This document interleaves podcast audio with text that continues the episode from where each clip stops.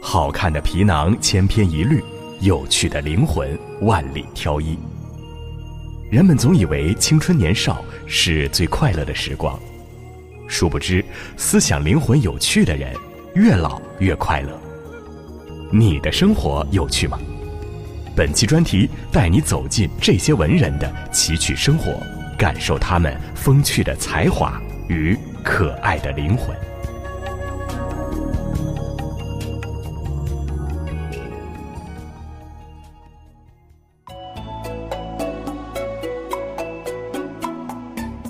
提到鲁迅这个人，如果让你用一个词来形容，大概百分之九十的现代人都会说：严肃、教科书式、不苟言笑。对于大多数人来说，了解鲁迅来自于从小到大课本里的背诵全文，还有那张带小胡子、不苟言笑的大头照。但事实上，这是对他最大的误解。陈丹青在《笑谈大先生》里说：“喜欢鲁迅是因为。”他好玩就文学论，就人物论，他是百年来中国第一好玩的人。所谓好玩，是清醒中不失趣味，毒舌中不失幽默。相声艺术家于谦老师有被大家津津乐道的人生三大喜好：抽烟、喝酒、烫头。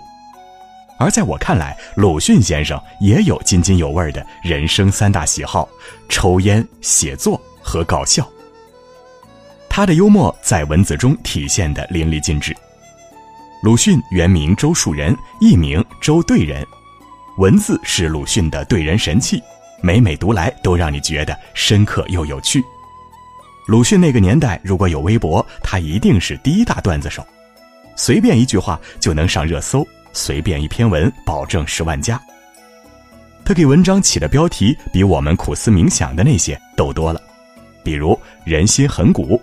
比如一思而行，人家说人心不古，他就说很古；人家说三思而后行，他说一思就够了。他还有一篇文章叫《论他妈的》，光看标题就觉得想笑。《论他妈的》里，其实鲁迅是在批判某种国民性，可是到了结尾，他却话锋一转。我曾在家乡看见乡农父子一同午饭，儿子指着一碗菜向他父亲说。这不坏，妈的，你尝尝看。那父亲回答道：“我不要吃，妈的，你去吃吧。”则简直已经纯化为现在实行的“我的亲爱的”意思了。你瞧，鲁迅看得多透，就跟现代生活中妻子明明满心的爱意，嘴上却骂丈夫死老头子一个样。陈丹青说：“一个愤怒的人，同时很睿智；一个批判者，同时心里在发笑。那么他的愤怒，他的批判。”便是漂亮的文字。说一个笑话就能讲一个道理，这种境界只有鲁迅才有。小时候读不懂的文字，现在用成年人的思维和阅历再回头看，才明白鲁迅先生是个多么有幽默感的人。他嫌你写文章的水平不高，他会说：“我佩服朱公的只有一点，这种东西居然也有发表的勇气。”他对熊孩子时会说。小时候不把他当人，大了以后也就做不了人。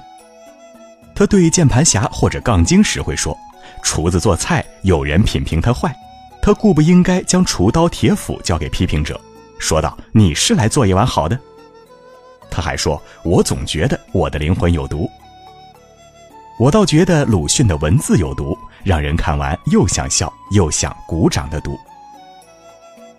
他的有趣在于和朋友之间的相处。朋友眼里的鲁迅才不是硬邦邦、一天到晚板着个脸的人。当年每个认识鲁迅的人提到他，评价都是诙谐幽默，喜欢开玩笑。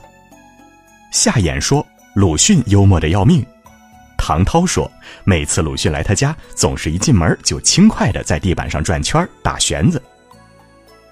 鲁迅打着圈一路转到桌子前，一屁股坐在桌面上，手里端支烟，嬉笑言谈。那个画面简直就是一个插科打诨、嬉笑怒骂的个性少年。张一平的太太回忆说，有一天和朋友去找鲁迅玩，瞧见老先生正在往家走，就隔着马路喊他，鲁迅一直没听见，大家就撵到他家门口说：“嘿，对着你喊好多声了呢。”结果鲁迅回答：“哦哦哦哦哦。”别人纳闷你干嘛连续说这么多哦？”鲁迅笑着说：“你不是叫我好多声了吗？那我都得还给你啊。”鲁迅就是那种随时随地跟身边人开玩笑的人，就连送本书都要顺便来点小幽默。他有位好友叫川岛，刚结婚，于是鲁迅送给他一本书。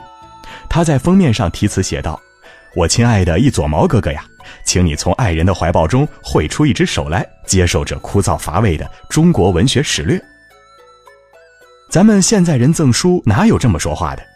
可是你再仔细读读，就能感觉到鲁迅一个玩笑里，一边肯定着朋友的甜蜜幸福，一边送出了最有深度的祝福。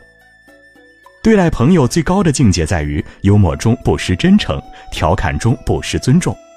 做鲁迅的朋友，一定是每天都很开心的那种。他的有趣在生活细节的点点滴滴。鲁迅有个爱好是给别人起外号，每次都能让大家觉得贴切又好笑。当年他在三味书屋读书时，有一项功课叫对课。有一次，先生出的对课题目是独角兽。同学答不出来，就让鲁迅给支招，结果鲁迅就说：“那就对四眼狗好了。”同学傻傻的信了，对了回去，结果先生气到不行，因为先生是近视眼，当时就戴着眼镜，这不是嘲讽人家吗？鲁迅恶作剧完成，一边用书挡住脸，一边憋着狂笑。还有一次，他看到女生总是哭，便给对方起了一个特别惟妙惟肖的外号，叫“四条”。别人问为什么，他说：“女生一哭，眼泪鼻涕齐下，不是四条吗？”我猜听到这种形容，大概那个女生也会破涕为笑。别人都在假正经，那我只好假装不正经。除了在学校里是幽默达人，鲁迅在家里也是随时随地能蹦出段子的人。有一次，儿子海英想吃他手里的沙琪玛，就问他：“爸爸能吃吗？”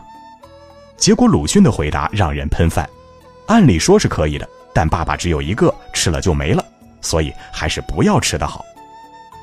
果然是文字大师啊，一句简单的话都能调侃出另一种趣味来。鲁迅的长孙周令飞曾说，鲁迅跟我们课本里面看到的那种非常严厉、眉头紧锁、特别可怕的感觉完全不一样，他是非常慈祥幽默的人。是啊，鲁迅好玩了一生一世，结果很多人却把他看成一个苦大仇深、一天到晚发脾气的人，都是教科书惹的祸。明明他就是一个很逗很酷、一天到晚讲冷笑话的人呢。他的有趣在于他的自然与童真。有些人的有趣是骨子里自带的，无论多大年龄都始终如影随形。鲁迅就是那种始终童心未泯的人。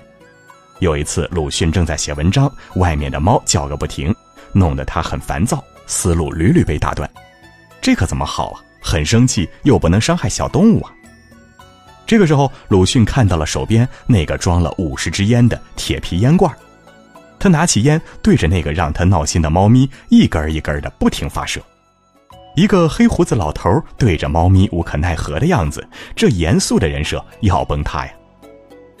还有一次，女师大校庆，大家聚在一起搞文艺汇演。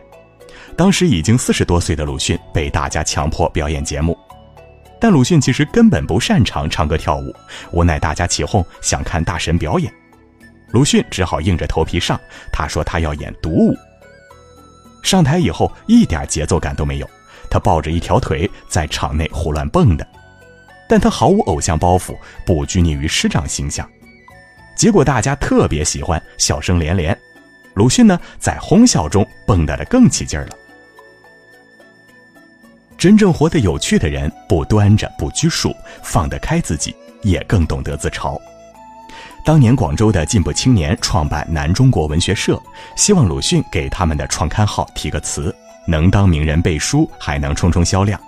结果鲁迅却说：“要刊物销路好也很容易，你们可以写文章骂我。”骂我的刊物也是销路好的，他就是特别了解大众痛点的人，还能随时随地用幽默来解决问题。陈丹青说：“我们看他的文字，通常只看到了他的犀利或者深刻，不看到老先生的得意，因为老先生不流露。这不流露是一种得意，一种玩的姿态，就像他讲笑话，自己是不笑的。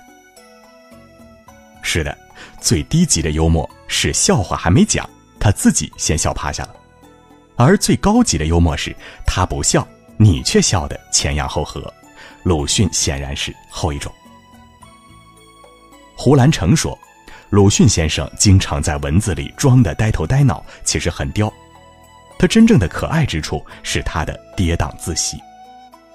什么叫跌宕自喜？说白了就是好玩这便是鲁迅最珍贵的地方。现代人喜欢王小波，因为他的不管是情书还是小说，都写得无比真实有趣。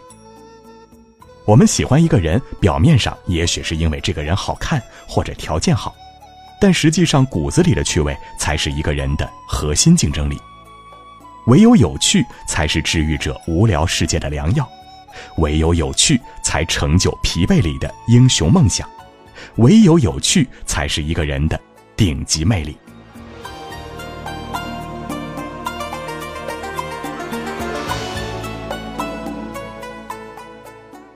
余光中说：“世界上高级的人很多，有趣的人也很多，又高级又有趣的人却少之又少。”高级的人使人尊敬，有趣的人使人喜欢，又高级又有趣的人使人敬而不畏，亲而不暇，皎洁愈久，芬芳愈醇。喜欢本期专栏的朋友，记得在文末右下角点个赞。今天的专栏到这里就告一段落了，欢迎在文末留言，明天还有更精彩的故事等着你。有书专栏，每天与你不见不散。